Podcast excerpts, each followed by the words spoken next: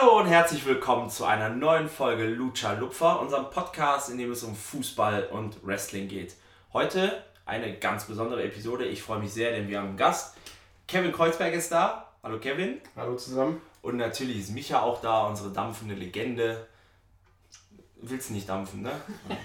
Also, wir sprechen heute über ein ganz besonderes Thema, das mir auf dem Herzen lag, was sonst eigentlich nicht so viel besprochen wird.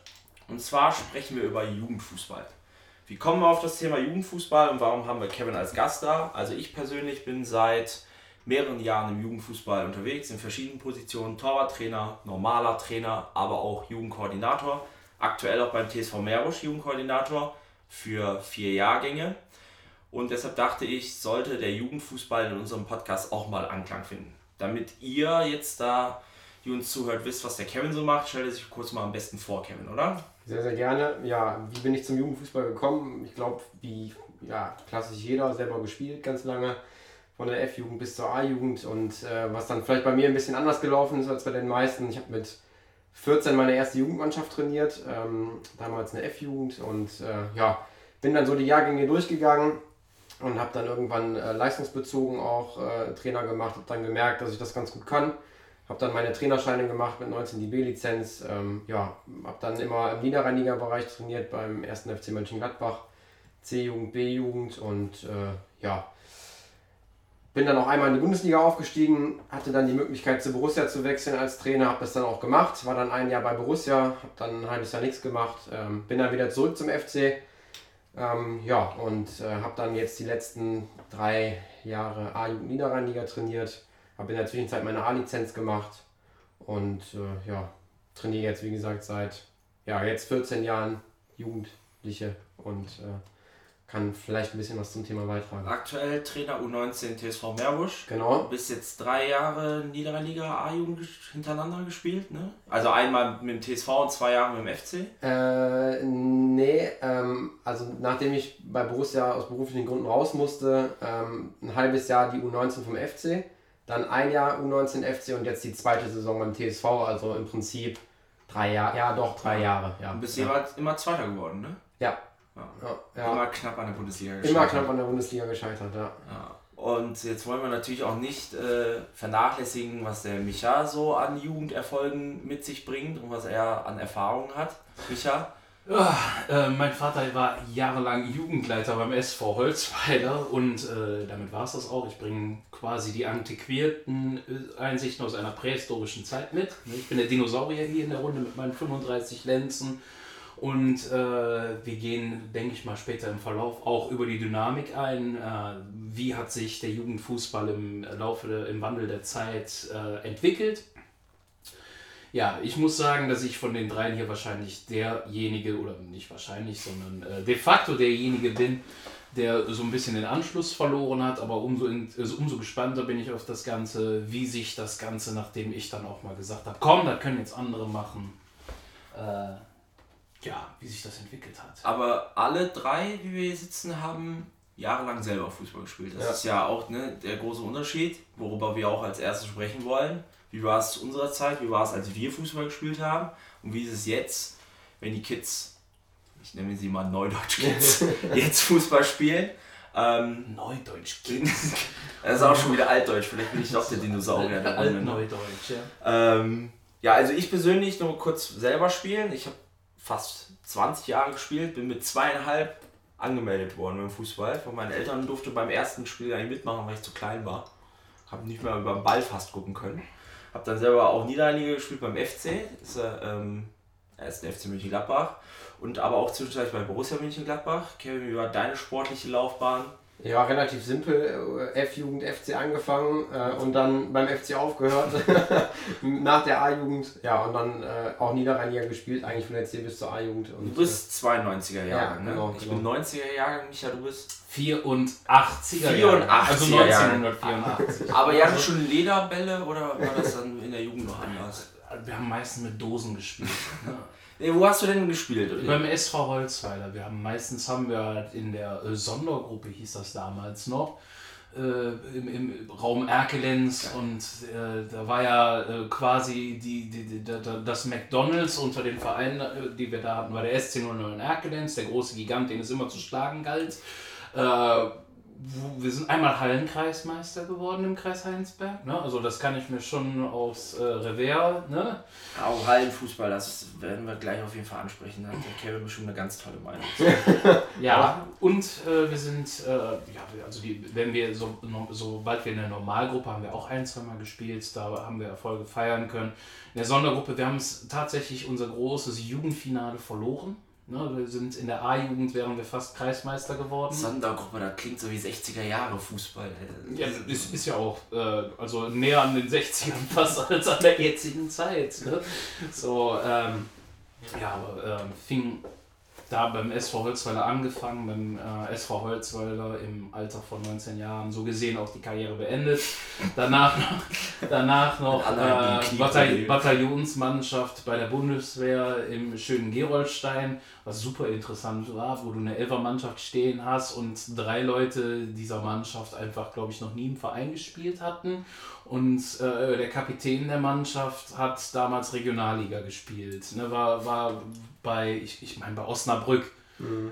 Und äh, war so, so, so ein 3, 4, 35 Jahre alter äh, Knabe, der dann den Kapitän gemimt hat in einem Team, wo der Rest des Teams teilweise äh, sich schwer getan hat, dabei einen Fußball von einem Volleyball zu unterscheiden. Ne? Gut, dann äh, kommen wir jetzt zum Hauptthema und wir fangen an, wie gerade schon angekündigt, wir fangen an mit den größten Unterschieden zwischen früher und heute. Mhm. Kevin, du hast jetzt ähm, 15 Jahre beim FC gespielt. Mm, das heißt, du hast, wenn du in der F-Jugend angefangen hast, muss es so 98 roundabout gewesen sein. Ich glaube 2000 damals. Ja, 2000. Okay. Genau. Ja, ja. ja, ich habe äh, angefangen 94 selber zu spielen. Beim FC bin ich auch 2002 bin ich gekommen. Mhm. Das heißt, du hast dann von 2000 bis 2010 ungefähr im FC mhm. gespielt 12, selber. 12, ja. ja. Und dann warst du auch bis vor kurzem noch der Trainer. Ja. Genau, so, das heißt, du kannst es sehr gut einschätzen. Ähm, was sind für dich die wesentlichsten Unterschiede zwischen dem Jugendfußball, als du selber gespielt ja. hast, Anfang 2000er sage ich jetzt mal, um da mal mhm. so einen mhm. Schlag zu nehmen, und jetzt? Was sind für dich die wesentlichsten Unterschiede? Also ich glaube, dass ähm, es so ist, dass, dass, dass wir früher anders aufgewachsen sind. Also ich glaube, also gerade wir zwei, wir sind ja ungefähr, na, sind ja alle drei ungefähr im selben Alter. Sorry, ne? okay, absolut. Gerade noch die Kurve bekommen. Nein, aber es ist ja bei uns so gewesen, wir sind nach der, nach der Schule auf den Bolzer gegangen, haben in der Freizeit viel, viel gespielt und dann war ja Vereinstraining einfach nur eine Ergänzung zu dem, was wir aber sowieso in der Freizeit die ganze Zeit gemacht haben. Und das Training im Verein war eigentlich äh, im Gegensatz zu heute wesentlich ja, inhaltlich schlechter. Also wenn ich jetzt so an meine, äh, an meine Trainer denke, die sich alle total viel Mühe gegeben haben und denen ich auch alle, ja, denen man dankbar sein muss. Aber trotzdem war es ja so, dass äh, wenn ich jetzt zurückdenke, auch jetzt als Trainer zurückdenke, bis zur D1 äh, haben wir im Grunde finden gelernt, aber nie gelernt, die auch anzuwenden im Spiel. Also ich kann jetzt wahrscheinlich äh, immer noch einen ganz, ganz sauberen Übersteiger machen, aber wenn ein Gegenspieler dazukommt, dann wird es halt bei mir kritisch. Ne? Also wir haben im Grunde nicht das trainiert, was man eigentlich trainieren muss und ab C-Jugend wurde dann eigentlich ein reduziertes Erwachsenentraining gemacht. Ich glaube, das ist heute anders. Ähm, also heute wird schon ein bisschen mehr darauf eingegangen, was, was, was Kinder so brauchen. Aber was halt auch heute ein riesen, riesen Unterschied ist, ist, dass die, die, die, äh, ja, die Jungs und die Mädels einfach viel weniger privat spielen und dann im Prinzip dreimal die Woche in den Verein kommen, um zu kicken, was natürlich viel zu wenig ist. Ne? Und dann wird auch dafür halt falsch trainiert, finde ich zumindest, also teilweise falsch. Weil du musst eigentlich, äh, ja, du musst kicken, du musst Bock auf Fußball haben. Und das ist halt im Moment, äh, im Moment hat man so das Gefühl, in der E-Jugend geht es schon darum, Meister zu werden und einen tollen Fußball zu spielen und nicht darum, dass die Jungs einfach erstmal das Wichtigste, die Liebe zum Fußball entwickeln und dann einfach auch gute Kicker werden irgendwie. Ne? Also die Ausbildung ist besser geworden, aber ein bisschen zu, man will manchmal zu viel, ist meine Meinung. Weniger Hobby als Beruf dann. Ne? Also dass viele das eben schon so als ein Ausbildungsplatz sehen, dieses ja. Fußballerische, während äh, fr früher, früher im äh, Fokus gestanden hat, halt quasi eine Freizeitbeschäftigung zu schaffen, ähm, also jetzt könnte ich mal einwerfen, so äh, früher war halt wirklich auch das Menschliche mhm. äh, super wichtig. Ja. Ne? Also man ist zur selben Schule gegangen oder man ist in denselben Klassen und hat quasi so ein, äh, also man, man, man kannte die von, von, von, von, von jeher und kannte die dann eben auch aus anderen Hobbybereichen und so weiter. Ja. Das Schul, neben dem schulischen, äh, weiß nicht, ob es dann eben Schützentruppe oder sonst irgendwas war,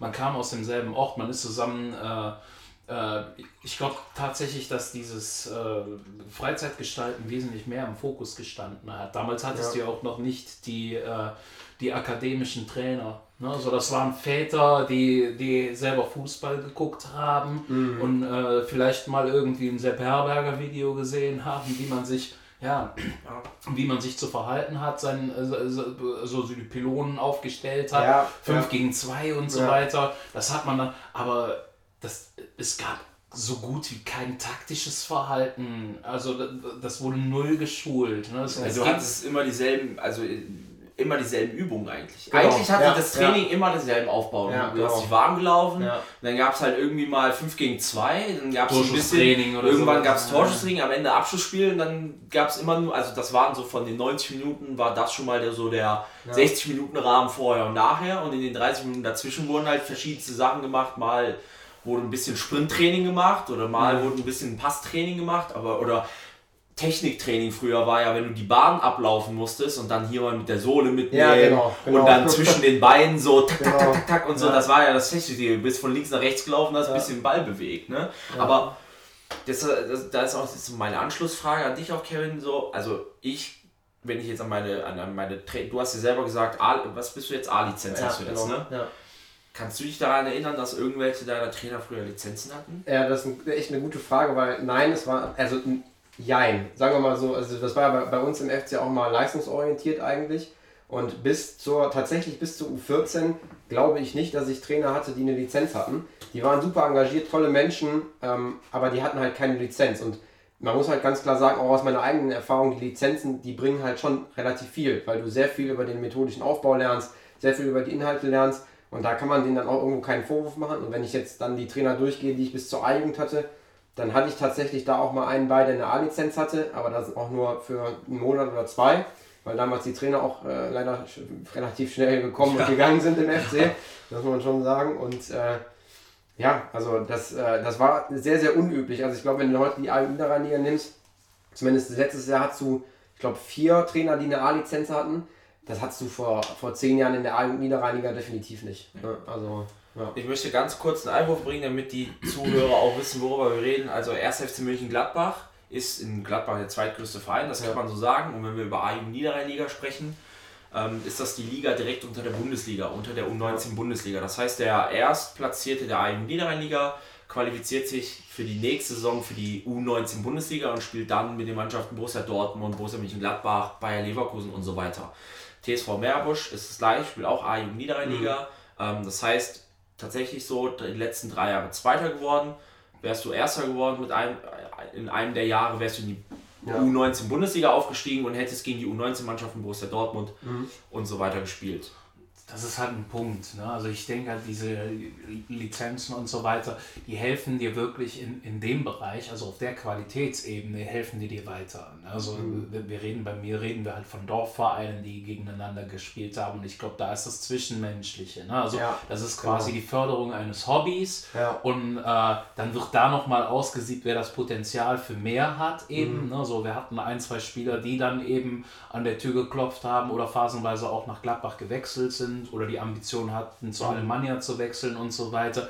Bei denen macht dieses Methodische, macht das auf jeden Fall Sinn, solange du aber eben auf, auf diesem Sondergruppen, diesem Dorf, ich will mein, mein, meinem Heimatverein jetzt nichts wegnehmen, aber da kam es wirklich darauf an, hast du da quasi sehr gute Hobbypädagogen die, ja. äh, die, also solange das fruchtet, das ist dann wesentlich wichtiger, weil machen wir uns nichts vor, wenn da einer nicht weiß, äh, wie er gegen Ball zu treten hat, ja, dann ist das halt so. Ne? so da, da, da, du hast dann die, die Paar, das ist quasi so, so, so eine Vorselektion für, für, für die Paar, die dann das Potenzial für mehr hatten. Und da stimme ich dir auch, auch zu. Im, Im Endeffekt ist ja ein ganz anderer Auftrag, sage ich jetzt mal, in so Vereinen. Da geht es ja dann wirklich um die Gemeinschaft, um den Spaß am Spiel, ne, die Liebe zum Fußball erhalten und halt Spaß an der Gemeinschaft haben. Das ist ja auch was Schönes. Ne? Aber dann wir sind ja bei Unterschieden zu, äh, zwischen früher und heute und da muss ich ganz ehrlich sagen, ich bekomme das ja hautnah mit ähm, weil ich in meiner Koordinatorentätigkeit sehr viel mit Vereinen zu tun habe. Mhm. Ähm, sei es nach oben, weil wir Jungs abgeben müssen vom TSV zu Fortuna Borussia und so weiter,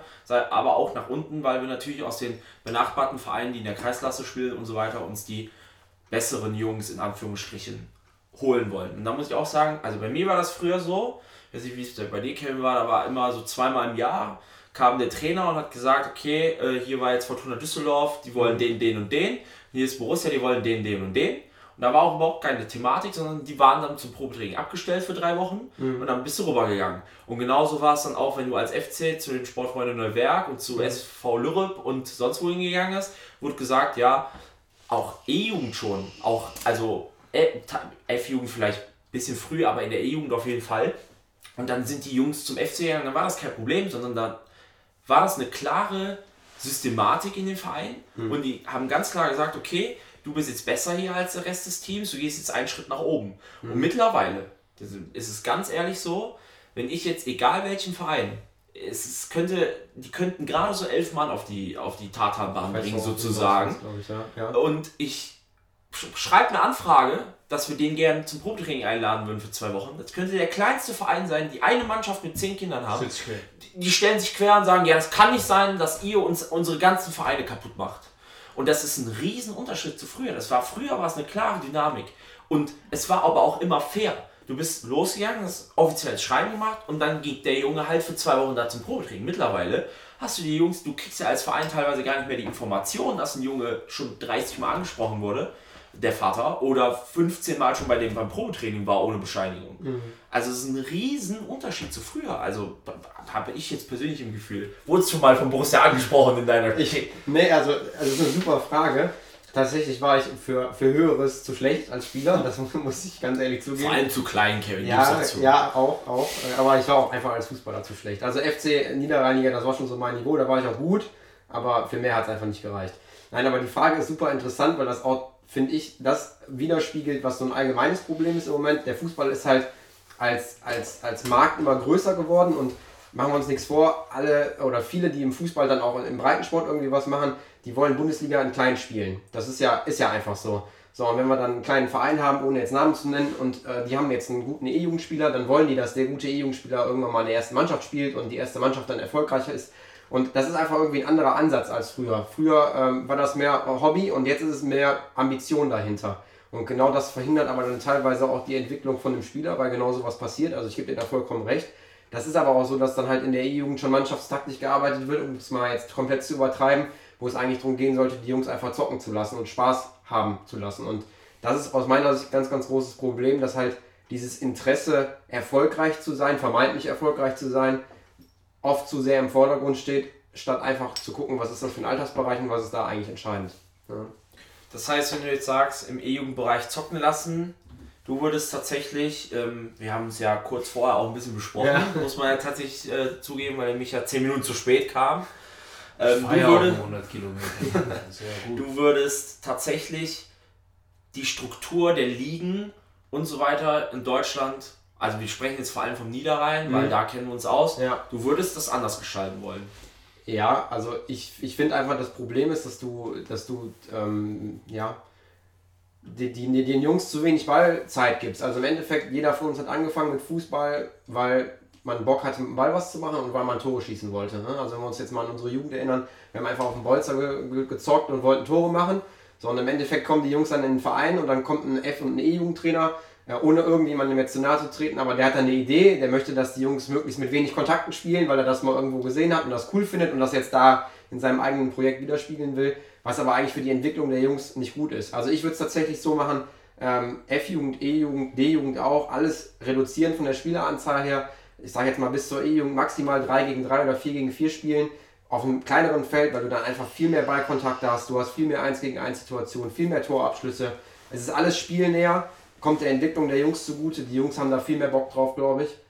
Und wenn wir jetzt mal ein E-Jugendspiel nehmen, 7 gegen 7, da hat ein Spieler dann vielleicht effektive Ballzeit Ich weiß gar nicht, wie lange da die Spielzeit ist, ehrlich gesagt. Ich glaube, zweimal 25. Ja, kann sein. Aber dann wird er vielleicht eine Ballzeit haben von fünf Minuten maximal, wahrscheinlich viel, viel weniger. Und ähm, das ist einfach für die Entwicklung nicht besonders gut, finde ich. Und ähm, ja, ich würde es dann auch im D-Jugendbereich so machen, dass es, dass es ein kleineres Feld gibt, weniger, weniger Spieler äh, auf dem Platz sind.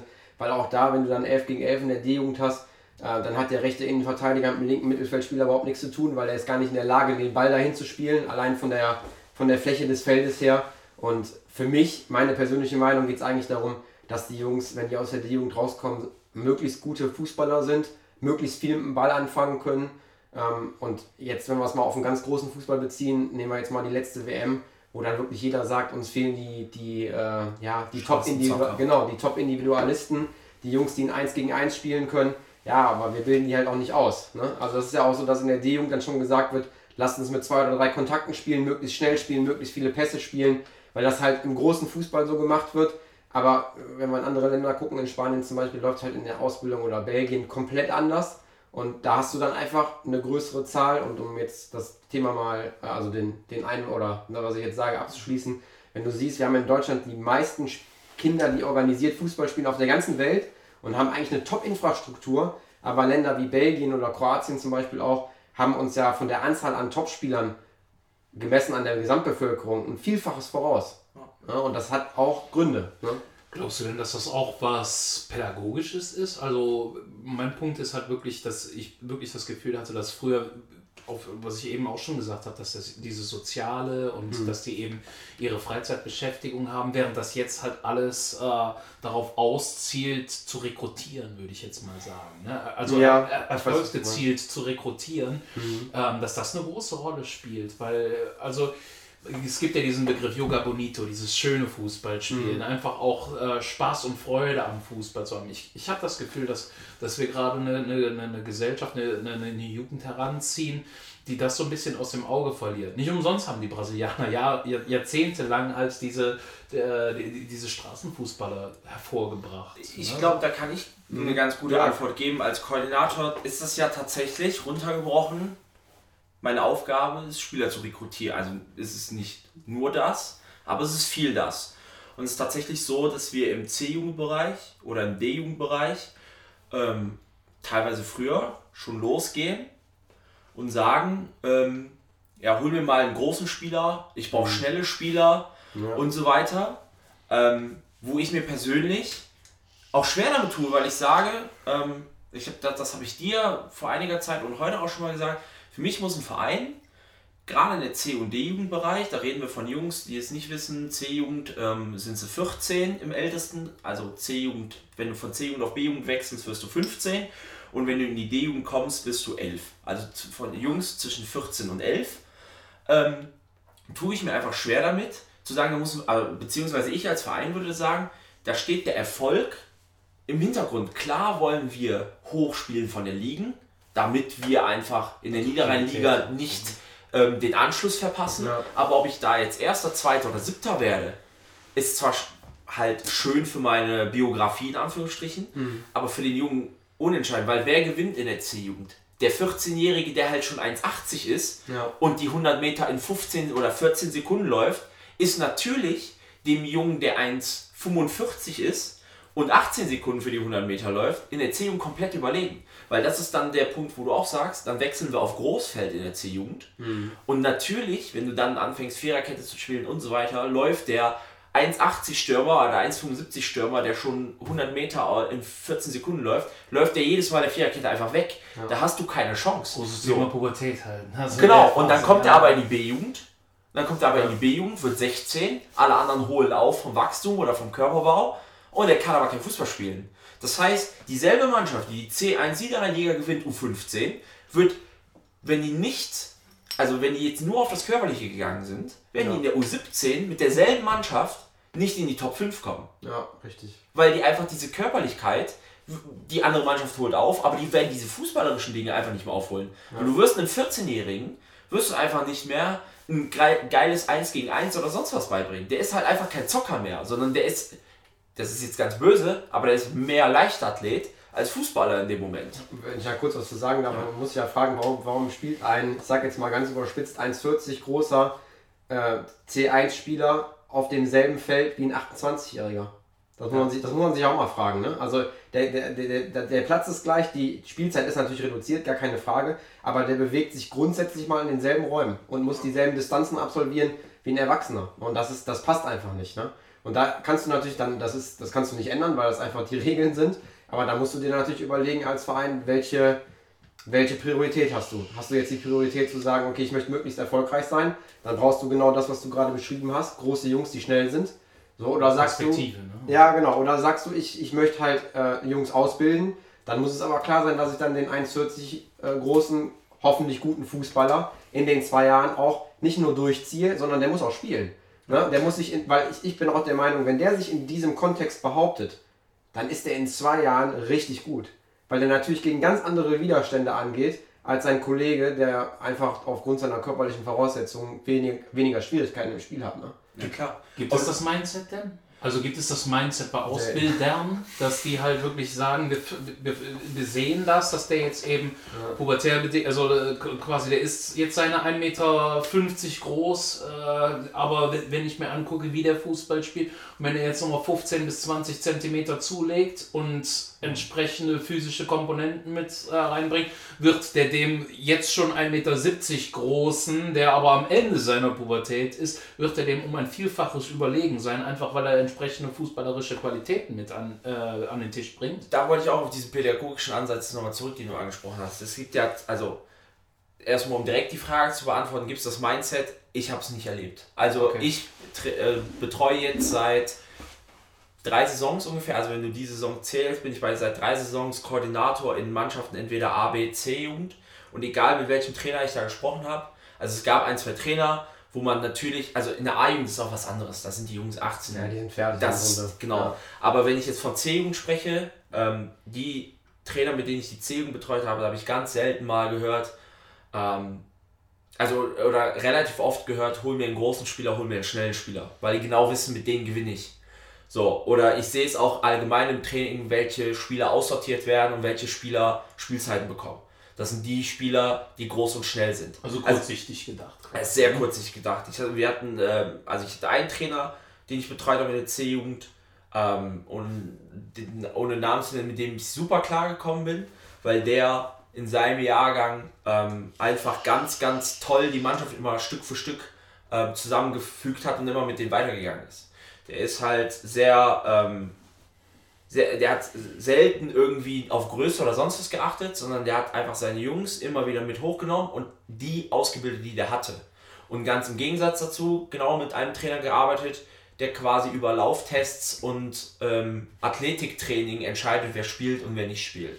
Ähm, und da bin ich halt, und das ist auch, um da jetzt nochmal den Bogen zu ziehen zu den pädagogischen, ähm, wie du sagtest, wenn du als Verein sagst, du möchtest jedes Jahr oben spielen, dann müsstest du eigentlich in der D-Jugend zehn neue Spieler holen, ja. die in der C-Jugend aussortieren und wieder zehn neue Spieler holen. Und dann sind wir nämlich bei dem pädagogischen Punkt, wo kommen wir denn dann als leistungsorientierte Mannschaft hin? Mhm. Ich bin absoluter Verfechter von leistungsorientierten Fußball, auch. auch. unter unter NLZ-Niveau. Es muss diese Abstufung geben. Mhm. Es muss die Vereine geben, ganz am Ground zu sagen, wo selbst, also ich bin ja auch ein relativ fülliger Mensch, sage ich jetzt mal, war nie der sportlichste, deshalb war ja auch Torwart, aber da war ich ganz gut.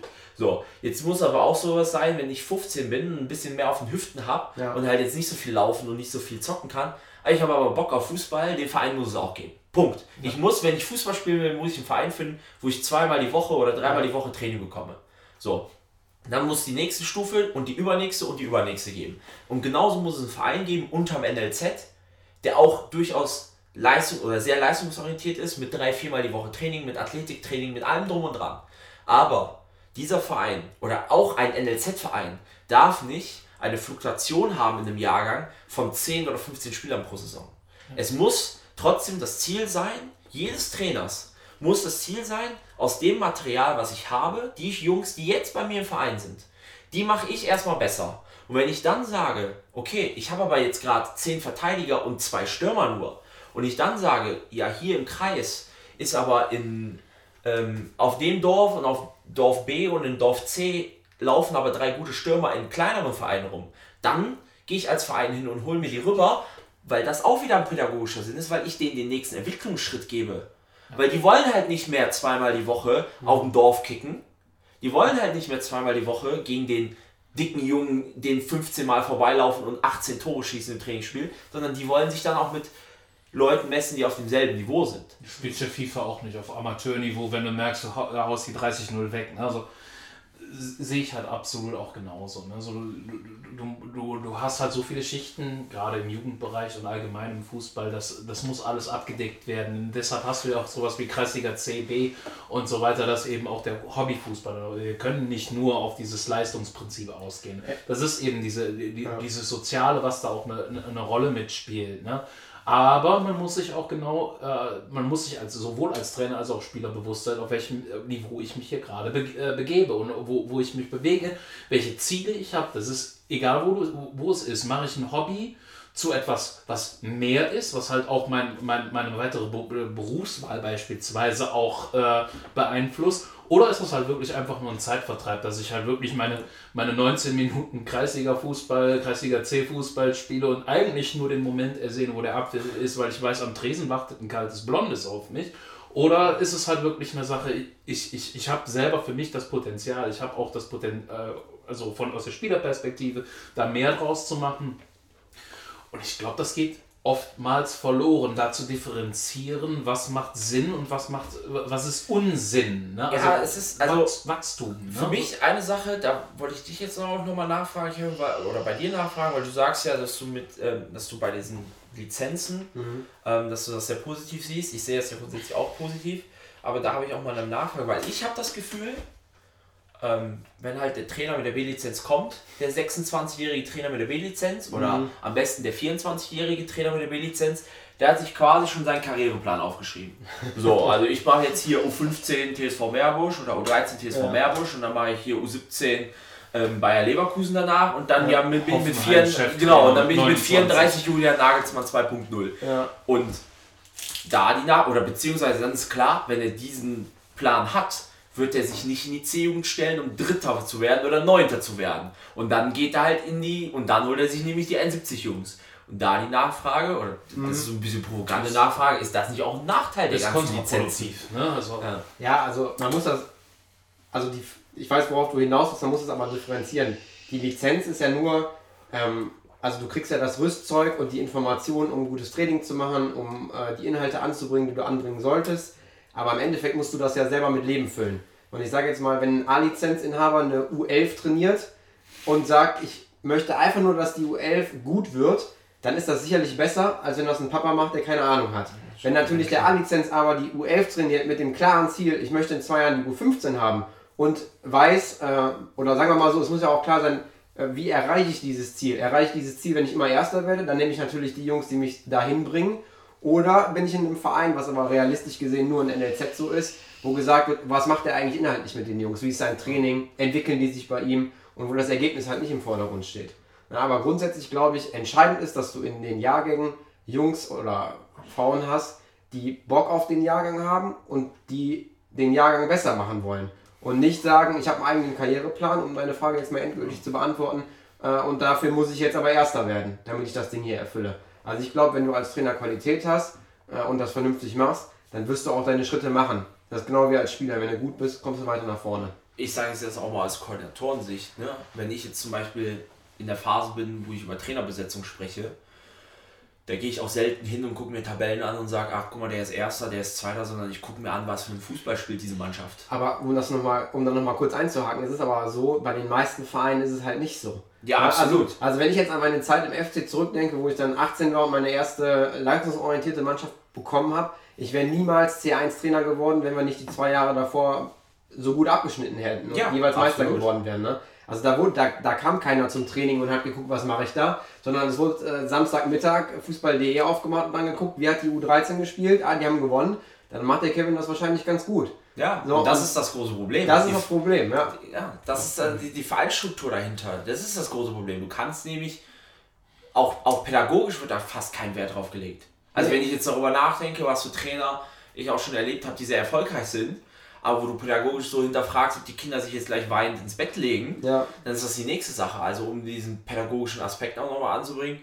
Also du musst als erfolgreicher Trainer im Jugendbereich musst du jetzt auch nicht irgendwie Mutter Teresa sein, sondern du kannst auch mal durchaus sehr, ja, sehr robust, sage ich jetzt mal, an diesen Erfolg kommen. Aber ne? es ist trotzdem ein Finger, eine Frage des Fingerspitzengefühls. Ne? Also es ist trotzdem eine Frage, wann wende ich das an, wie wende ich das an und welche Perspektive. Ich finde, der, Be der Begriff Perspektive, äh, also so wie sich mir das jetzt darstellt, kommt halt einfach zu kurz. Ne? Also, Also das, was du gerade sagst, wenn du dir als Trainer diese Fragen stellst, ne, wann wende ich was an, welchen Spieler muss ich wie ansprechen, dann bist du ja schon auf dem richtigen Weg.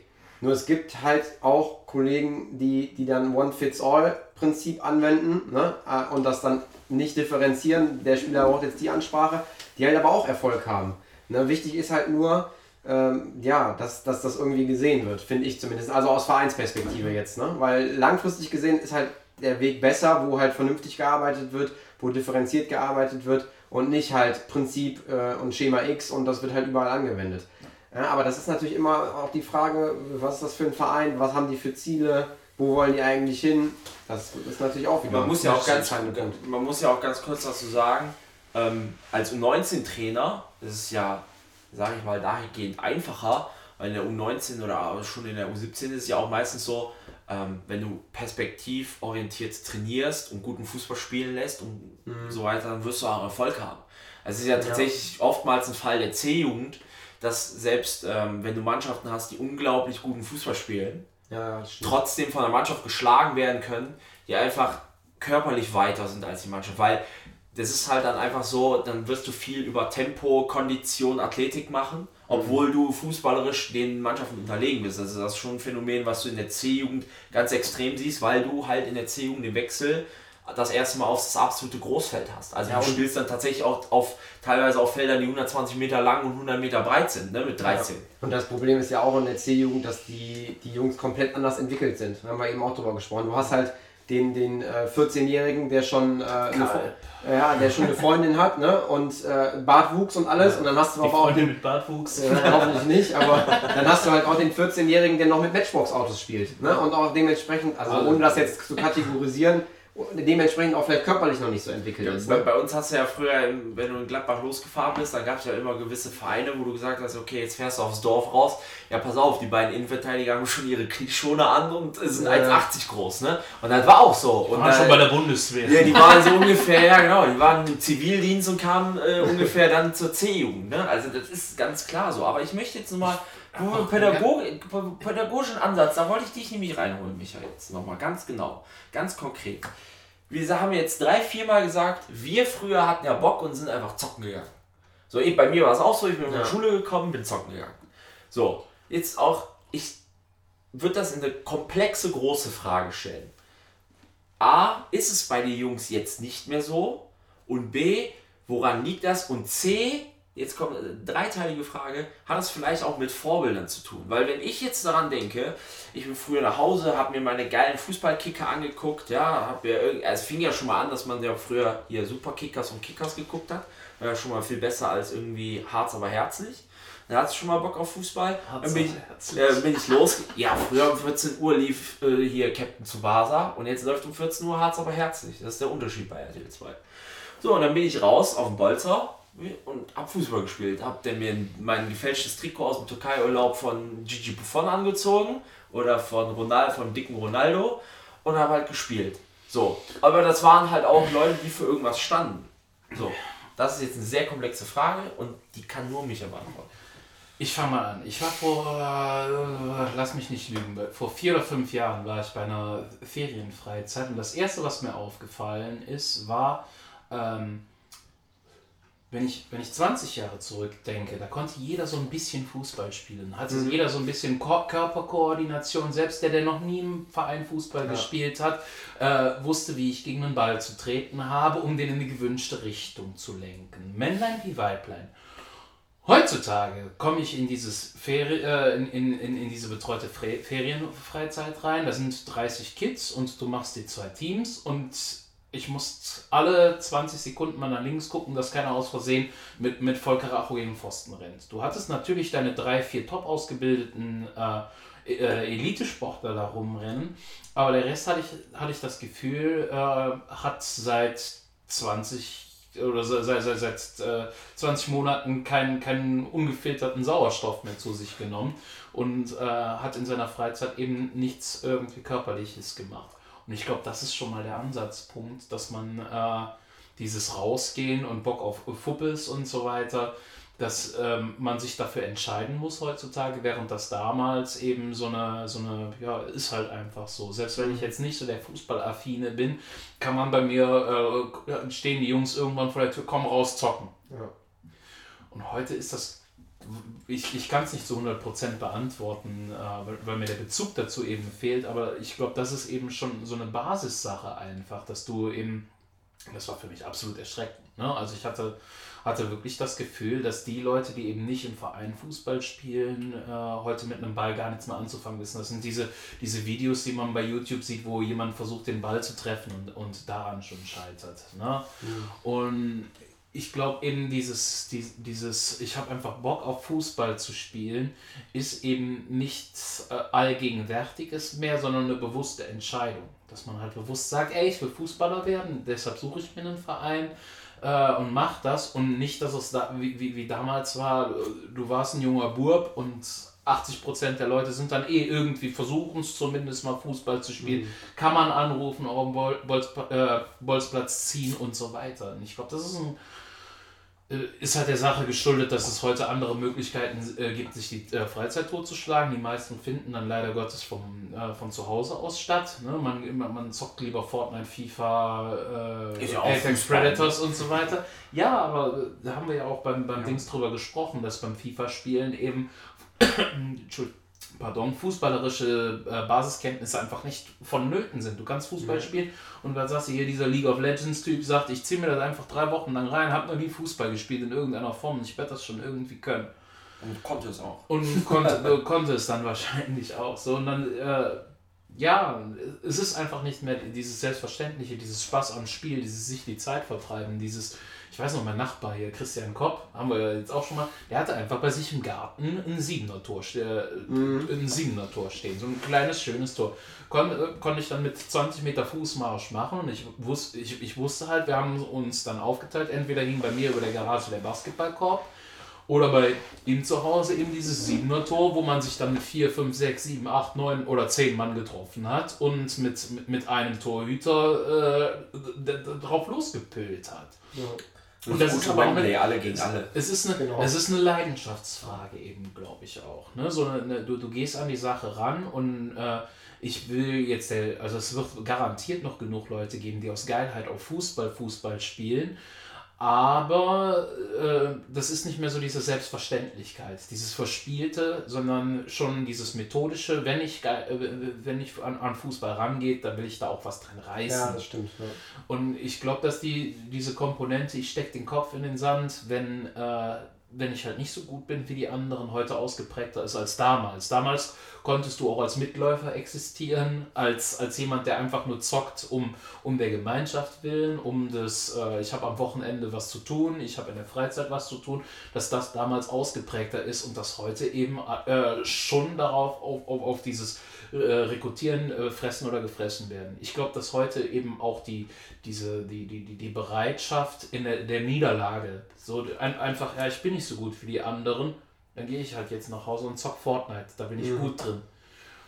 Dann, dann, dann quittiere ich halt einfach den Dienst und ich glaube damals, ja, wir haben gewonnen. Ich war zwar der schlechteste Mann am Platz, aber wir haben gewonnen.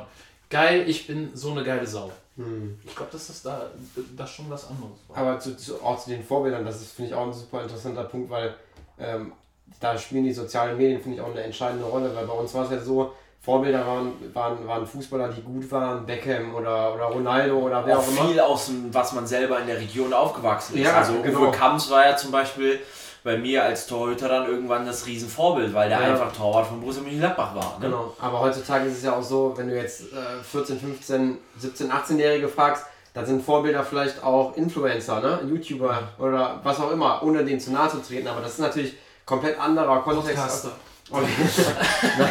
komplett anderer Kontext, aber ich jetzt sage, mein Vorbild ist Ronaldo und ich weiß, der trainiert ein Besessener und deswegen finde ich den gut oder ich sage, ich bin jetzt nicht so zu Hause, was so Social Media angeht. ich finde jetzt den YouTuber XY cool. Der immer, die, der, der immer die Vereine besucht und die dann immer Genau. so 1 gegen 1 nur ein Tunnel und dann war das Spiel zu Ende. So, und dann, dann weiß ich ja selber, was macht der? der? Der nimmt sich auf, aber da steckt ja jetzt nicht so wahnsinnig viel Ehrgeiz und jahrelanges Training hinter. Das ist dann aber trotzdem für die Jungs vielleicht ein Vorbild. Und das, diese, dieses ganze gesellschaftliche Thema entwickelt sich ja in eine, in eine völlig andere Richtung. Worauf ich hinaus will, ist, ähm, dieser, äh, dieses Bewusstsein, wenn ich was erreichen will, dann muss ich beharrlich sein. Ich muss ganz lange für irgendwas arbeiten, um ein bestimmtes Ziel zu erreichen. Das wird vielleicht nicht mehr ganz so wahrgenommen von jüngeren Menschen, weil, hört sich jetzt komisch an, wenn ich sage jüngere Menschen, aber äh, von, von Jugendlichen, weil sie da Kids. einfach, Die Kids, Genau. so haben wir sie ja genannt, die Kids. weil, weil das einfach andere Vorbilder sind, ohne das jetzt wertend meinen zu wollen. Aber das ist natürlich schon was anderes. Ja, auch diese, ähm, diese, wenn wir jetzt wirklich von den Weltfußballern sprechen, ne? Wir haben ja im Vorgang auch ein bisschen darüber gesprochen, diese Mentalität, ja, ähm, ich wechsle jetzt vom FC Barcelona und äh, drei Wochen später, nee, ich Ja. bleib da. Oder jetzt äh, aktuellstes Beispiel Alaba. Schlimm. Äh, ja, ich bin halt seit 20 Jahren von diesem Verein ausgebildet worden. Ich habe dem alles zu verdanken. Jede einzelne kleine Fliese in meinem Haus hat der FC Bayern mir quasi bezahlt. Und jetzt gehe ich aber, wenn ich nicht 555 Millionen. Hashtag Wertschätzung ist Ja, ja, halt gerade in so einer Pandemiezeit, finde ich, nochmal Ja. doppelt fragwürdig. Und wenn man dann jetzt auf den Also, Jugendfußball das bezieht, wie viele Jungs wir haben, wenn man sagt, ja, geh doch mal den Jungs jetzt im Jahrgang unten aushelfen, die haben gerade ein Mhm. großes Problem, geh mal jetzt eins runter und helf dir mal aus. Ja, warum ich? Ich bin aber hier im, ich bin aber U17-Spieler, warum soll ich in die U16 oder ich bin U15-Spieler, warum soll ich in die U14 und so weiter. Ähm, nee, das mache ich nicht und ja, ich habe mit denen gar nichts zu tun und, und so weiter. Das ist ja einfach eine, also ich in meinem Leben, ich habe bei 88er Jahrgängen mitgespielt, bei 89er Jahrgängen mitgespielt, aber auch bei 91er Jahrgängen. Wenn der Trainer mir gesagt hat, oder wenn jemand vom Verein kam und meinte, Andi, du musst dich heute bei den 88ern auf die Bank setzen, Geil. weil wir kein Tor da, ja geil, mache ich. Dann spiele ich halt B-Jugend Niederrheinliga als C-Jugendspieler. Oder wenn er gesagt hat, ey Andi, äh, wir haben jetzt nicht so ein schwieriges Meisterschaftsspiel in der C1, in der U15, weiß ich nicht, wir haben ein Pokalspiel, aber die C2 spielt Kreisleistungsklasse gegen Neuwerk, ist der wichtigste Gegner und der Tor ist ein bisschen verletzt. Spielst du mal bei der C2? Ja, da habe ich bei den 91ern gespielt und habe da halt eben die Null gehalten und war dann der King und fertig. Hatte ich überhaupt kein Problem mit. Wenn der Verein gesagt hat, du machst das, dann habe ich das gemacht. Ja, also ich glaube, man, man muss da so ein bisschen differenzieren. So Typen gibt es heute genauso, wie es die früher gab. Klar. Ne? Also das ist... Ja, das gibt es auch, aber du hast trotzdem viele, wo die richtig losdiskutieren erstmal. Das Ja. ist, und selbst wenn die es am Ende machen, es wird, also dieses Ja und Abend hast du ganz selten. Aber äh, es ist, wird immer direkt erstmal, warum ich? Das ist die erste Frage, die du immer hörst, wenn jemand runtergeschoben wird. Warum ich? Ja, das ist das, das stimmt. Ähm, also das ist sicherlich mehr geworden, auch wenn ich jetzt an, an meine Zeit zurückdenke. Ähm, da wurde viel mehr geschluckt. Ähm, wenn du irgendeine Ansage bekommen hast, hast du es halt gemacht. Jetzt sag ich, das ist natürlich für einen Trainer dann angenehmer, vermeintlich angenehmer. Aber im Endeffekt wollen wir ja auch mündige Spieler haben und ich finde auch, dass man, dass, dass Jungs auch ihre Meinung sagen sollten. Das muss natürlich immer alles respektvoll ablaufen und klar, bei solchen Geschichten, da steht dann auch immer der Verein im Mittelpunkt. Aber es, ohne jetzt einen kompletten Bogen zu spannen, aber die Erziehung ist ja auch einfach eine andere geworden. Ne? Also du bist halt, oder in den meisten Familien ist es so, dass die Kinder einfach viel mehr Mitspracherecht haben, war ja bei uns auch schon so. Wenn man das immer vergleicht zu unseren Eltern mit Sicherheit. Ja. Und das wird ja, ist immer mehr geworden.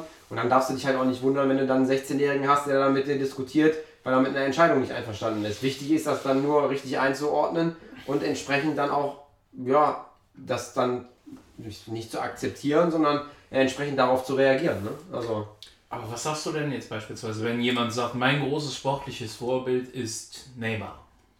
Dann, äh, ja, gu gute Frage. Dann, dann würde ich, würde ich ihm, glaube ich, sagen, dann, äh, also wenn es jetzt wirklich ein Spieler von mir wäre und mir wäre das jetzt in dem Moment sehr wichtig, dann würde ich, glaube ich, zu ihm sagen, okay, pass auf, dann, dann guck dir bitte die zwei Spieler an, die als nächstes sind. Und dann schreibst du mir mal alles auf, was dir gefällt und alles, was dir nicht gefällt, und dann reden wir danach drüber. Weil dann würde ich ihm versuchen zu vermitteln, dass das ein riesen, riesen Fußballer ist, ein riesen Zocker ist, der aber mit Sicherheit in vielen Situationen nicht mannschaftsdienlich ist.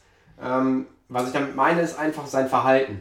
Ja, also der arbeitet natürlich auch defensiv, der ist mit Sicherheit eine Riesenbereicherung, aber es gibt viele Eigenschaften an ihm, die man sehr, sehr kritisch sehen kann. Und ich finde, das muss dann so einem Spieler auch bewusst sein. Ich hätte jetzt auch Suarez sagen können beispielsweise, um das jetzt nicht so, Ja, ja, so eindimensional auf Nein, Neymar abzumünzen, aber Ja. mir geht es da eben auch um die Charakterbildung. Ja. Weil wenn ich das menschliche, diese menschliche Komponente und dieses ewige, nenne ich es mal, Fuschen in den Vordergrund rücke und das zur Vorbildfunktion mache, dann sind wir an einem ganz kritischen Punkt. Ne? Also wenn ich halt merke, so, okay, ich werde erfolgreicher, indem ich mich theatralisch fallen lasse, mhm. äh, den Schiedsrichter angehe, ist ja auch so eine Sache. Ne? So was vor, äh, vor, vor 25 Jahren hattest du dann einmal pro so äh, Saison auf alle Mannschaften runtergebrochen, hattest du eben diesen kritischen Moment, wo irgendwelche Spieler den Schiedsrichter angegangen haben. Heute wirfst du einen Blick in die Zeitung und hast äh, in Liga XY Brandenburg, in Liga XY Thüringen wurde wieder ein Schiedsrichter von neun Mann belagert und so weiter. Ne? Und das ist eben auch so eine Sache, wo, wo ich sage, da ist eben in der Charakterbildung was gehörig schiefgegangen. Da, da muss man sich aber, finde ich, äh, auch fragen, wie viel Einfluss habe ich dann als Trainer oder als Verein auf diesen Jungen, der viermal die Woche zwei Stunden bei mir ist. Also natürlich ist es, das sehe ich absolut auch als, als meine Aufgabe als Trainer, in den, äh, in den Zeiträumen, wo ich den Jungen bei mir habe, den äh, auch, äh, ich sage jetzt mal, da, da, hat man auch einen Erziehungsauftrag, dem man nachkommen muss, aber man kann halt auch ganz überspitzt formuliert nicht die Welt retten in der Zeit. Ne? Also du, die Schule hat Einfluss auf den Jungen, äh, sein direktes Umfeld, seine Eltern am allermeisten und du kannst natürlich nicht irgendwas äh, ja, äh, reparieren, wenn man das so sagen kann, was vorher halt massiv falsch gelaufen ist. Gerade bei uns im U19-Bereich sind die Jungs halt relativ weit auch in ihrer Persönlichkeit. Äh, da hast du nochmal einen marginalen Einfluss auf also die. Das ist eine Facette, ne? Also ja, das ist klar. ein Punkt. Ne? Aber ich, halt ich finde das total wichtig. Also mal ein Beispiel zu nennen. Äh, mir ist total wichtig, das war, äh, gut, Corona ist jetzt das ein Thema, aber dass man sich in die Augen guckt, wenn man sich begrüßt. Oder dass, wenn ein Spieler mir eine WhatsApp schreibt, dass da eine Anrede und eine Grußform drin ist und ein Punkt. So, so Geschichten einfach, ne? Also es sind Kleinigkeiten, aber das ist einfach, finde ich, wichtig, ne? Gewisser Umgangston miteinander, so, so Punkte halt, ne? Ja. Absolut. Ich habe jetzt noch ähm, auch, worauf ich noch hinaus will, also einmal jetzt zu der Thematik, was ich ja als Koordinator mal oft probiere, bei uns ist, dass wir Jungs nicht in den Verein holen, ohne mindestens ein Eltern- oder zwei Elterngespräche zu haben. Ja. Ähm, du wirst immer deine schwarzen Schafe haben. Es geht nicht anders, weil es gibt halt leider auch mittlerweile Jungs, die sich gut schon in diesen Gesprächen verstellen können. Absolut. Ja. Aber du wirst, wenn du zweimal eine Stunde oder zweimal anderthalb Stunden mit den Eltern sprichst, schon relativ gut herauskristallisieren können, ähm, welches Elternhaus, wie ist sehr charakterlich äh, eingespitzt. Und das heißt, das soll auch überhaupt nicht dahin gehen, dass ich gerne die feingestriegelten Jungs habe, die zu alles Ja und Amen sagen. Das ist ja auch wieder so ein Punkt, wo man sagt, du, brauch, du bist auch immer ja, froh. Genau, halt, ne? ja, du bist auch immer froh, einen Jungen dabei zu haben, der halt mal, ich sage es so wie einen hinrotzt in der 35. Minute, der einfach mal sein Maul aufmacht. Weil das ist auch eine Charaktereigenschaft, die du in der C- oder D-Jugend ganz selten hast. Du mhm. Bist als Trainer immer dran, kommuniziert, redet, redet, redet. Und die sind dann so alles so, hm, ja, hm, mhm. okay. Bist du auch mal ganz froh, wenn jemand die Schnauze aufmacht.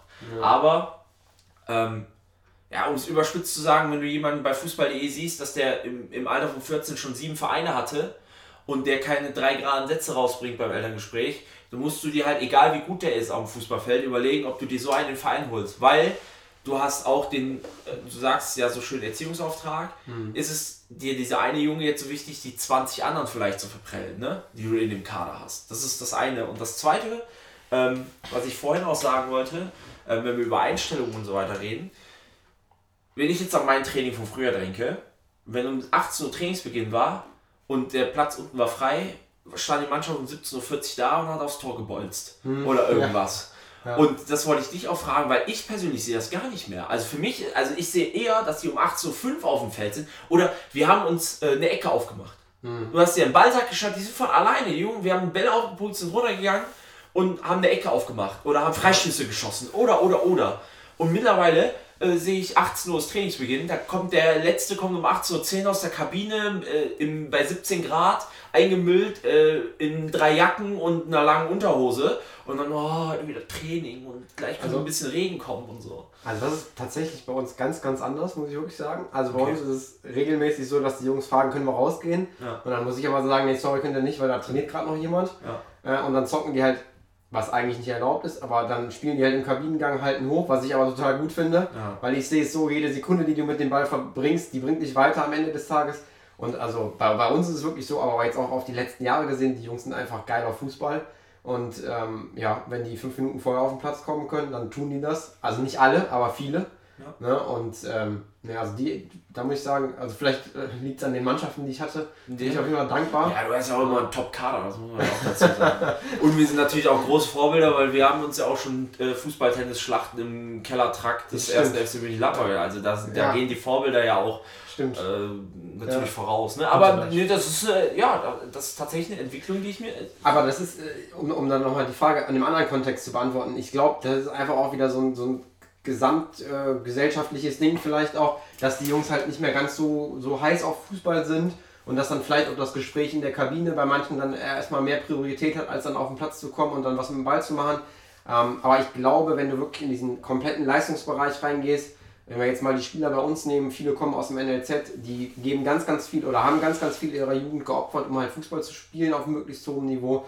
Und die sind eigentlich in der Regel so intrinsisch motiviert und wollen einfach, die wollen einfach spielen, die haben diesen absoluten Willen, dass sie dann auch sagen, okay, komm, äh, raus jetzt und äh, ran an den Ball. Ne? Kurz äh, zum Thema NLZ, das würde ich kurz, kurz mal anreißen, weil das ja recht aktuell ist. Mhm. Ist ja jetzt ähm, die Planung ist ja zu ja. sagen, dass die Bundesligen quasi keine Bundesligen mehr ja. sind ja. und dass ähm, nur noch äh, Nachwuchsleistungszentren quasi ihre eigene Liga ausspielen.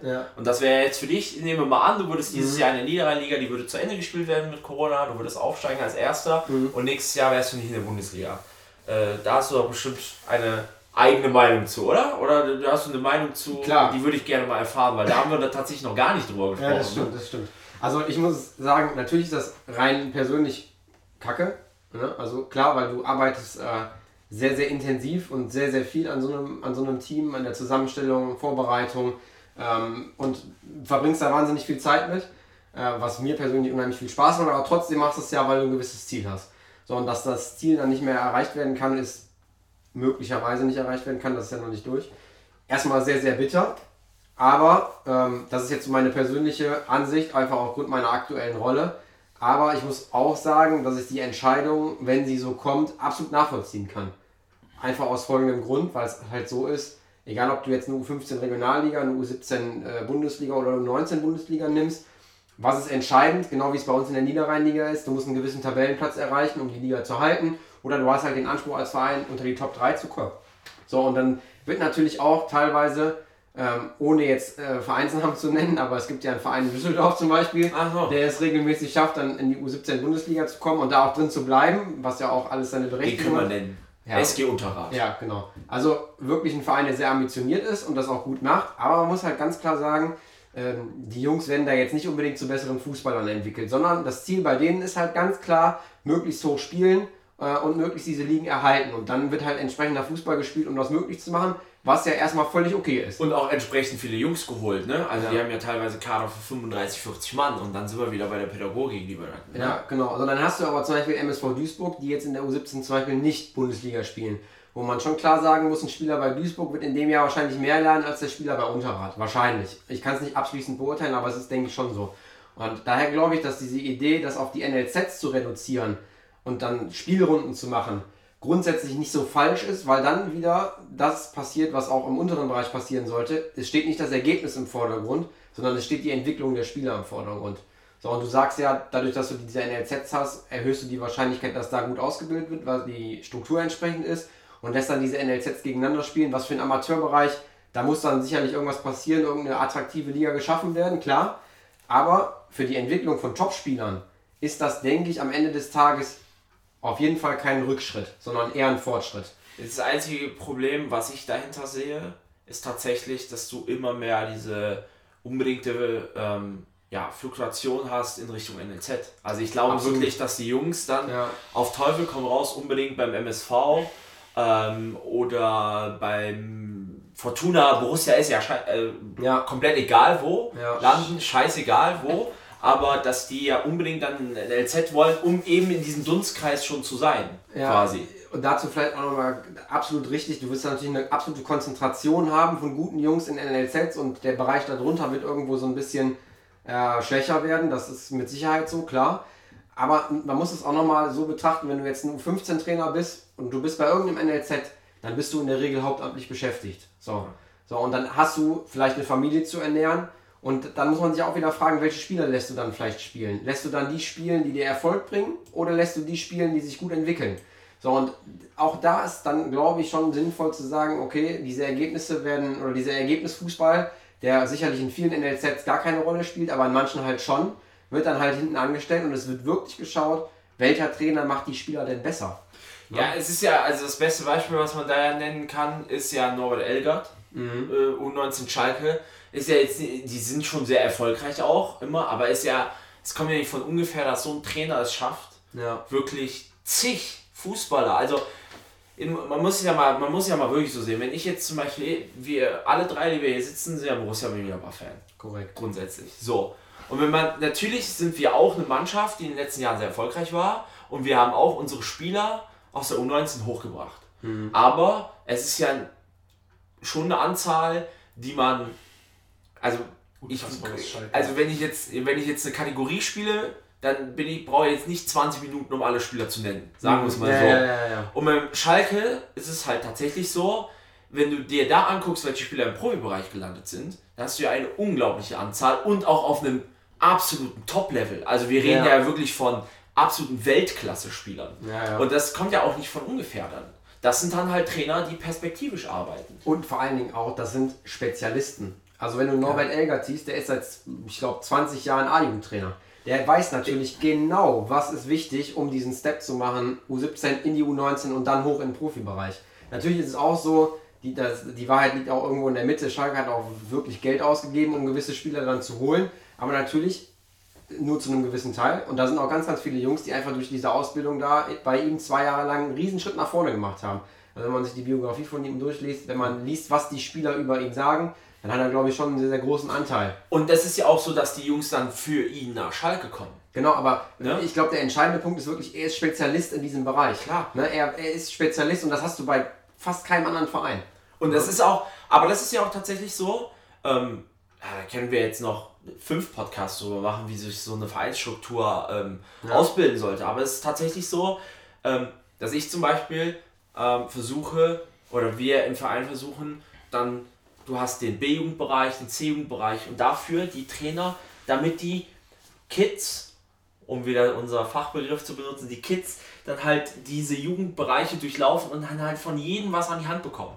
Das ist wie, ja, du kannst ja in der Schule sehen. Du fängst in Klasse 1 an und kriegst dann erstmal ja. das äh, Alphabet an die Hand, dann kriegst du ein kleines Einmaleins an die Hand, dann kriegst du das freie Schreiben an die Hand und und und. Am Ende ist ja in der Wunschvorstellung, dass du nach 13 oder 12 oder 10 oder wie viel Schuljahren auch immer eine Grundausbildung hast, was du alles an die Hand bekommen hast von verschiedensten Lehrern. Ja. Und so musst du das in der Fußballausbildung ja auch sehen. Aber das Problem in der Fußballausbildung ist halt, dass der Trainer wirklich eine ganz entscheidende Rolle spielt. Und grundsätzlich sollte es eigentlich so sein, dass du äh, sehr, sehr gute Trainer im unteren Bereich auch hast aber dafür dann halt gute Trainer zu bekommen, ist sehr, sehr schwer. Das muss man einfach ganz klar sagen, weil die guten Trainer dann natürlich auch in der Regel in höherklassigen Mannschaften arbeiten wollen. Aber am Ende des Tages ist es ja so, äh, Jungs zwischen 10 und 13, die müssen wirklich gut ausgebildet werden. Die müssen dazulernen und die müssen einen Top-Trainer haben. Und das zu schaffen, ist, glaube ich, auch für NLZ super schwer, weil du natürlich trotzdem dann immer den U13-Trainer hast, der vielleicht in dem Altersbereich überragend ist, aber insgeheim schon gerne die U15 trainieren würde oder gerne die U17 trainieren würde. Ne? Also das, aber ist das nicht, äh, also jetzt, mal ganz, ganz einfach, ist das nicht mit einer Sache zu klären? Ist es nicht so, dass du die einfach gut bezahlen musst? Ich wollte es gerade sagen, das ist. Also, wenn ich jetzt, wenn wir über Alaba sprechen, der 20 ja. Millionen im Jahr verdienen soll, ja. kann ich nicht eine Million davon abknallen. Das ist jetzt natürlich total übertrieben, aber ja. wenn der U13-Trainer bei Bayern München halt 100.000 im Jahr verdient, als Beispiel, ja, ja, klar dann braucht er auch nicht unbedingt in die U15 zu streben. Das ist natürlich genau der Punkt. Ne? Also es ist teilweise auch in Spanien so, dass dann die Trainer in den Akademien ungefähr alle gleich viel verdienen. Natürlich ja. verdient ein U19-Trainer dann vielleicht mehr als der U9-Trainer, gar keine Frage. Ne? Das ist auch noch eine Prestigefrage. Ne? Also ja. am langen Ende halt medienrelevante Arbeit ist in den höheren genau, Bereichen. Genau, da hast du ja auch Youth League und so, da stehst ja. du ja schon ein bisschen mehr im Fokus. Aber trotzdem muss man sich ja auch fragen, ist die Arbeit eines U13-Trainers, goldenes Lernalter, nicht genauso wichtig wie die Arbeit eines U16-Trainers. Ne? Und dann müssten die natürlich auch gleich bezahlt werden. Klar, aber in der Praxis ist es nirgendwo so. Natürlich nicht, ne? natürlich nicht. also im, äh, im FC, ohne da jetzt in die Details gehen zu können, da wurde einfach, da gibt es eine, eine, Struktur für die Aufwandsentschädigung ja. äh, Entschädigung von jedes Jahr einfach ein bisschen runtergesockelt. Punkt. Ja, es ist so egal, äh, ob da jetzt Pep Guardiola die U11 trainiert und äh, Horst Schmitz die U19, äh, der kriegt, ja, das ist, äh, es ist ganz egal, wer das trainiert. Ja. Äh, das ist einfach so nach, nach Jahrgang. Ich glaube aber auch, ähm, ohne es zu wissen, Ja. aber ich denke, das wird auch in, den, in sehr, sehr vielen Das in in fast sein. allen Vereinen. Also wir, das ist ja, äh, wir können ja jetzt nur darüber so reden, weil Ja. wir ja da relativ viel Erfahrung haben. Aber das wird überall, das meine ich ja. Das ist, ich glaube, das ist gerade in den NLZs kann ich es nicht verstehen. Wenn ich ein NLZ, also wenn ich einen Verein leiten würde, wenn Mhm. ich jetzt irgendwo was zu sagen hätte in der habe ich ja nicht, wahrscheinlich auch aus gutem Grund, aber in der Bundesliga oder so, dann würde ich doch alles darauf setzen, ähm, den Jugendbereich so gut zu machen und so viel Geld da reinfließen zu lassen, dass ich wie am Fließband die Jungs bekomme. Nimm doch als bestes Beispiel eine Zweitligamannschaft oder so, eine Drittligamannschaft. Wenn die da am Fließband die Jungs hochholen, ja, dann hast du auch dementsprechend dann irgendwann das Geld. Aber ist ein ganz anderes Thema. Ich würde gerne noch ein Thema kurz einschneiden, bevor wir dann zum Finale kommen. Und zwar, wir haben ja ganz am Anfang, weil wir das ja auch den Zuhörern versprochen haben, wir haben ja ganz kurz über Hallenfußball gesprochen. Wenn du jetzt, äh, ich möchte das aus einem Allgemeinthema machen. Hallenfußball und allgemein Belege im Fußball. Also Okay, ja. Asche, Kunstrasen, Rasen, Ja. Hartplatz. Ja. So, du als Trainer, langjähriger Trainer, würdest du einen kompletten Wechsel auf Kunstrasen befürworten? Würdest du überhaupt noch die Hallensaison spielen? Mhm. Wenn ja, warum? Wenn nein, warum? Und ich gebe dir als Input, du sagst ja selber, so 3 gegen 3 Zockereien und so sind ja eigentlich geil. Ja. So. Und jetzt dein Wort. Also, ja, okay, aus Ausbildungssicht definitiv nicht nur auf Kunstrasen, weil äh, wenn du auf Rasen spielst, springt der Ball anders. Du musst technisch besser sein eigentlich als auf Kunstrasen, weil auf Kunstrasen ist es so, du spielst den Ball in eine Richtung äh, und dann wird er wahrscheinlich auch da ankommen, wo er ankommen soll. Auf dem Rasen hast du dann vielleicht einen kleinen Hubbel und der Ball springt und dann musst du darauf reagieren. Wenn du dann nochmal einen Hartplatz nimmst, ist vielleicht für die charakterliche Ausbildung der Jungs auch mal ganz wichtig, sowas mal gesehen zu haben. Wobei das Thema ist wahrscheinlich durch, ne? da muss man sich auch nichts vormachen. Ist auch War aber, aber auch viel zu spät wieder mal in Deutschland, ne? Wenn Ja. ich daran denke, dass Ho- äh, in Holland und Belgien hast du, glaube ich, also wenn wir in unserem Alter mit Jungs sprechen aus Holland und Belgien Hier kennt und keiner. Asche. genau, du fragst sie, was ein Ascheplatz sein. Tragik, Tragik. Also Ja. die schönsten Grätschen immer noch auf Asche. Ne? Ja, also ich Genau. habe ja, immer- ich hatte ja jahrelang einen kleinen Ascheknubbel im Knie tatsächlich, weil Ja. Torwarthosen Ja, immer klar. kaputt gegangen, immer ein Loch und dann ist halt irgendwann mal in die Wunde ein, ein Stück Aschekorn einmal reingefallen. Es ist halt irgendwie, also ich bin ja auch Hört jetzt zu die?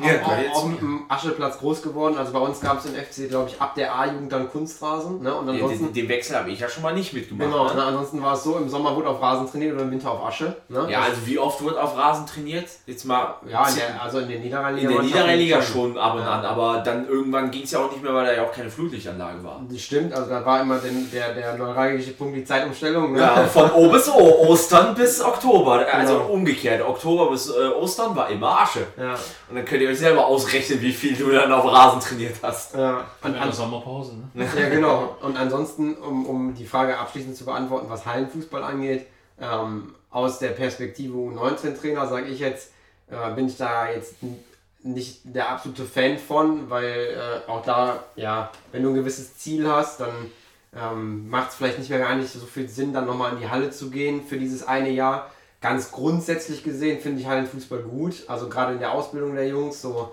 äh, klein angefangen, ähm, 8, 9, ähm, ja, und dann eigentlich auch bis, bis C-Jugend, B-Jugend finde ich Hallenfußball super, weil halt 4 gegen 4, ganz viele Aktionen, ganz viel, äh, ganz viel Ballzeit für die Jungs, also finde ich wirklich top. Also wenn ich jetzt ein Kind hätte und mein Ziel wäre, meinen Sohn oder meine Tochter zu einem Profi zu machen, ähm, was definitiv nie der Fall sein wird, aber wenn es so wäre, dann würde ich definitiv am Anfang sagen, du spielst jetzt mal Futsal. Weil ich glaube, wenn du, wenn du, wenn du damit anfängst, dann wirst du einfach erstmal wahrscheinlich besserer Fußballer, als wenn du auf einem normalen Fußballplatz anfängst zu spielen. Und ich sehe es ja noch, als ja noch ein zweiter Punkt, ähm, du hast keine Trainingsausfallzeiten. Weil wenn du, ähm, Ja. wenn du in der Halle spielst, oder eine, nehmen wir mal an, ein guter Verein hat äh, ähm, ja, eine Halle, wo die ausweichen können, wo die tatsächlich irgendwie zwei kleine Hallenfelder haben, Ja. dann wirst du einfach im Dezember, Januar, Februar ähm, keine Ausfallzeiten haben. Richtig. Das ist einfach.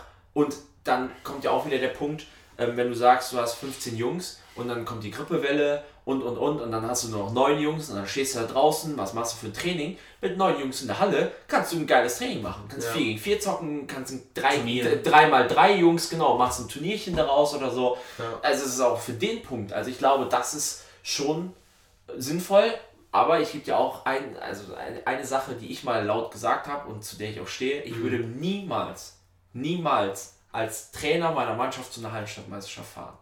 Ja, Vor allem nicht als Trainer einer Mannschaft, Ja, wo ich in, genau, wo ich in dieser Stadt Mhm. zu der 1 Primus. oder zu der 2 der Stadt gehöre. Weil was passiert da? Es wird nur gegen dich gepfiffen, es wird nur rumgetreten. Auf der Tribüne, da müssen sich 13, 12, 11-jährige Jungs Beleidigungen der gegnerischen Eltern anhören. Dann habe ich in 20 Jahren Fußball nicht erlebt. Dann sitzen in der ersten Reihe alle Leute, die irgendwas filmen, bis einer getunnelt wird, um das bei Instagram hochzuladen. Also ich habe jetzt ein Jahr Mönchengladbacher Hallenstadtmeisterschaft mitgemacht und das war also so ungefähr vergleichbar mit ein Jahr Guantanamo. Ja, Also Abgründe so- der menschlichen Also das war wirklich, ich bin nach Hause gefahren und da musste auch erstmal sagen, okay, das mache ich nie, nie wieder.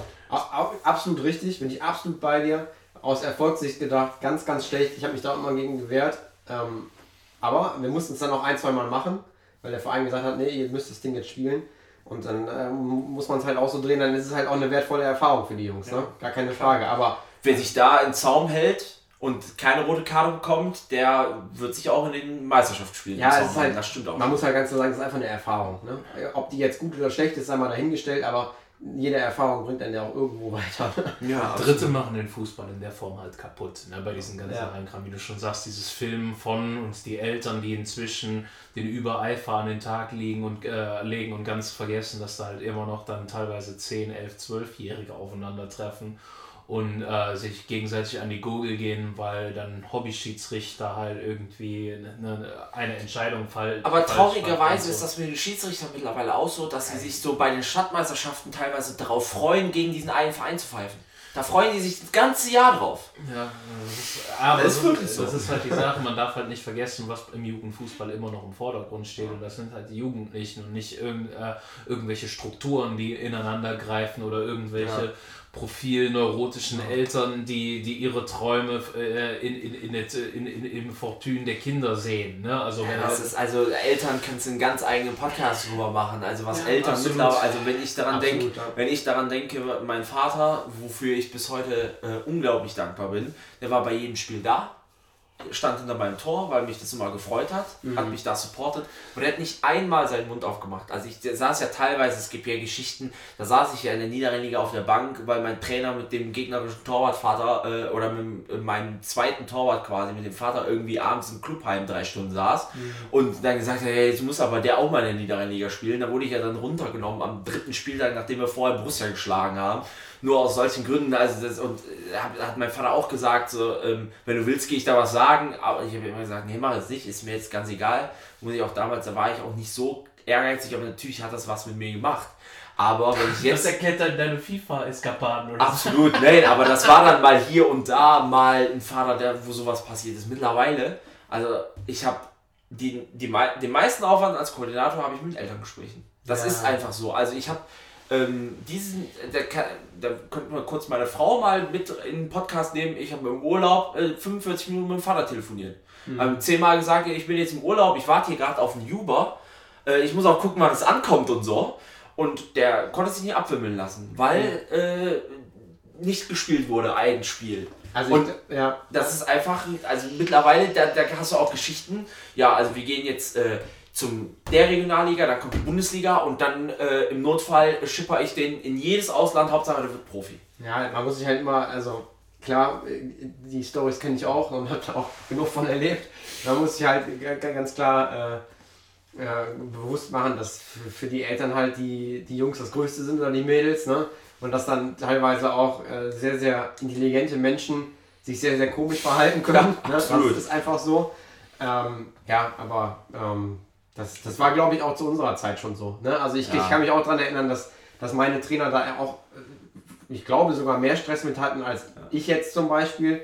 Wobei ich jetzt auch als Trainer ähm, gerade im U19-Bereich ganz klar sage, die Jungs wollen in eine Ausbildung gehen in einem Jahr oder ins Studium. Sind teilweise sogar schon. Sind teilweise genau sogar schon Studium oder im Studium oder in einer Ausbildung. Da müssen diese Themen dann die Jungs selber regeln. Ne? Ich glaube trotzdem, dass eine prozentuale Anteil der Eltern, die jetzt ihr Kind irgendwie in Richtung Profifußball schubsen wollen, einfach weil es ja auch viel mehr. Genau. Es ist ja auch schon so, dass du, also früher, wenn ich jetzt daran denke, du hattest die Möglichkeit, irgendwie Oberliga oder so zu spielen, da hast du mal eine müde Mark gemacht. Mittlerweile kannst du ja in der, in der Regionalliga schon äh, deine Familie ernähren. Ne? Ja, absolut. Aber ich glaube, dieser Markt ist einfach größer geworden. Ja, absolut, ne? ja, Überall. Egal ob Bundesliga oder Regionalliga und dementsprechend ist dieser Wunsch, da reinzukommen, auch einfach größer geworden. Ne?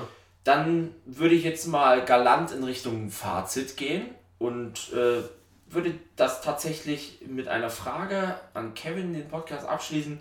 Wenn du dir drei Sachen wünschen könntest, Veränderungen in der Zukunft für den Jugendfußball, was würdest du da gerne machen? Oh, okay, das ist. Kommt jetzt, kommt jetzt spontan, ne? Ja, kommt spontan und ist eine schwierige Frage. Also, okay, ich äh, versuche parallel nachzudenken, während ich rede. Also das Erste, was ich auf jeden Fall machen würde, ich würde, den, ich würde tatsächlich den Kinderbereich umstrukturieren und würde sagen, bis zur D-Jugend ähm, sollten keine Ergebnisse erfasst werden. Also ich meine, die Jungs sagen sowieso, wir haben dann 5-0 gewonnen und die wollen auch gewinnen, aber das sollte halt nirgendwo stehen, damit dann auch kein Trainer sagen kann, äh, guck mal, ich bin mit meiner Mannschaft wieder Meister geworden. Ähm, also dass wirklich dieser Ausbildungsgedanke in den Vordergrund rückt. Dann tatsächlich auch die ähm, diese Umstrukturierung im Kinderfußball, dass du halt weg von diesem 7 gegen 7 gehst und dann wirklich sagst, die Jungs sollen und die Mädels frei spielen, ohne, ohne Eltern vor allen Dingen auch. Also ohne Eltern meine ich ohne Eltern direkt am Rand. Die sollten aus einer gewissen Entfernung zugucken und vor allen Dingen auch sich zurückhalten, damit junge Menschen, ich formuliere jetzt mal geschlechterneutral, einfach Erfahrungen sammeln können. Weil wenn der Achtjährige von Papa die ganze Zeit hört, jetzt nach rechts, jetzt nach links, jetzt nach vorne spielen, wie soll er dann eigene Entscheidungen treffen? Und dann noch vom Trainer. Und noch vom Trainer, das ist genau. Ne? Und das ist, um das zu verhindern, würde ich einfach sagen, muss dieser Bereich anders strukturiert werden. Viel mehr 2 gegen 2, 1 gegen 1, 3 gegen 3, 4 gegen 4, viel mehr auf kleinerem Feld. Ähm, dann wird, ja. Wobei das natürlich auch eine Platzfrage ist. Ne? Das muss man ja im Final dann auch mal. Aber du hast ja mehr Platz dann, wenn du, wenn du kleiner wirst und weniger Spieler ja, hast. Ja, aber ne? auch, auch, im Training teilweise und so, da müsst du ja fast, oder wenn du jetzt sagen wir mal einen 25er E-Jugendkader hast, dann müsstest du ja vier Meisterschaftsspiele parallel ausführen. Ja, da muss man sich auch ne? fragen, brauche ich 25 Spieler ja, das, das ist dann das nächste, genau. Ja. Dann ähm, würde ich definitiv im oberen Bereich die Ligen insofern strukturieren, dass, es, dass man sagt, äh, man, man macht so eine Förderliga. Ich würde auch ganz bewusst das nicht Bundesliga nennen, weil ich finde, dieser Begriff Bundesliga führt sehr irre, indem ich, wenn ich 18 bin, sagen kann, ich spiele Bundesliga, Bundesliga ja. obwohl ich von der richtigen Bundesliga ganz, ganz weit weg bin, möglicherweise. Ne? Ein Kilometer weg bin. Ja. ja. und dann sagen, das ist eine Förderliga, wo dann auch wirklich NLZs spielen und dann müsste es aus meiner Sicht darunter eine, nee, ich kann es jetzt nur für den westdeutschen Bereich beurteilen, eine Regionalliga geben, wo dann ambitionierte Vereine wie jetzt Meerbusch, Uerdingen, Viktoria Köln, wobei die sind in NLZ oder Fortuna Köln als Beispiel spielen. Ich würde jetzt einfach sagen, fünf aus dem Niederrhein, fünf aus dem Mittelrhein, fünf aus Westfalen, wo du dann wirklich diese Königsklasse der Amateure hast, um das jetzt mal überspitzt zu formulieren, um da eine Attraktivität zu schaffen und dann auch die Ligen darunter etwas breiter aufstellen, weil ich glaube, früher war es ja so, Leistungsklassen bei uns in Gladbach zum Beispiel war immer noch eine gute Liga eigentlich. Ne? Absolut. Ne? Mittlerweile hast du ja die Sonderligen mit genau. Neues, äh, äh Neues Kempten, Krefeld und Gladbach. Genau. Das ist ja auch eine gute das, Idee. Das würde ich definitiv unter einer Verbandsliga strukturieren, also quasi Förderliga, Regionalliga, Verbandsliga, Sonderliga und dann Kreisebene. Ja. Weil du, du, musst einfach dem Rechnung tragen, dass du, dass du, äh, ja, dass du mehr Jungs hast, die dem Sport verloren gehen in irgendeiner Form. Und das wäre auch so der dritte Wunsch, ähm, dass, dass, dass man, äh, das ist natürlich äh, sehr, sehr schwierig, aber dass man es hinbekommt, überall die Basis zu schaffen, überall, wo es jetzt nicht um, um die Ausbildung von Profisportlern geht, das ist ja ein anderer Auftrag, aber dass es ansonsten wirklich immer darum geht, dass die Jungs und Mädels Fußball lieben. Weil ja. es ist ja eigentlich schade, dass du in vielen Vereinen fünf E-Jugendmannschaften hast, aber keine A-Jugend. Ja. Und die, die gehen dir halt verloren, weil die irgendwann andere Dinge hast, äh, machen, kann, äh, machen können und äh, andere Reize hast. Und ähm, ich glaube, das schaffst du nur, die beim Fußball zu behalten, wenn du denen einfach vermittelst, dass das ein unfassbar geiler Sport ist und das geht halt nur, wenn du die auch diesen Sport spielen lässt. Das heißt auch im Training viel Spielzeit, wenig Start, Stopp, ja, wenig Übungsform, viele Spielformen, dass einfach diese Ausbildung mehr darin hingeht, was brauche ich eigentlich im Spiel und das nicht vermitteln, indem ich dann sage, ich mache jetzt die 20. Passform, wo von A nach B nach C gepasst wird, sondern wo wirklich dieses Spiel im Vordergrund steht, dieses freie Spielen, Spielen nach Vorgaben, Spielen mit Zonen, wenn ich gewisse Dinge trainieren will. Und ähm, ja, ich glaube, wenn man, wenn man das ein bisschen mehr in den Vordergrund rücken würde, dann ähm, wird man auf Sicht viel, viel weniger ähm, Fußballer beider Geschlechter verlieren. Ja, ich denke, das war ein optimales Schlusswort. Wir müssen einfach die Liebe zum Fußball Ja. wieder reaktivieren. Ich denke, das ist die Message, die wir hier mit dem Podcast auch weiterbringen wollen. Geht raus und zockt einfach. Also mir hat sehr viel Spaß gemacht, ein sehr launiger Podcast. Ich hoffe, euch draußen, die uns zugehört haben, euch hat es auch Spaß gemacht. Und ja, vielen Dank an Kevin, Ja, dass er sich die. Zeit genommen hat. Und ich denke, das wird auch nicht das einzige Mal gewesen sein, dass wir den Kevin eingeladen haben.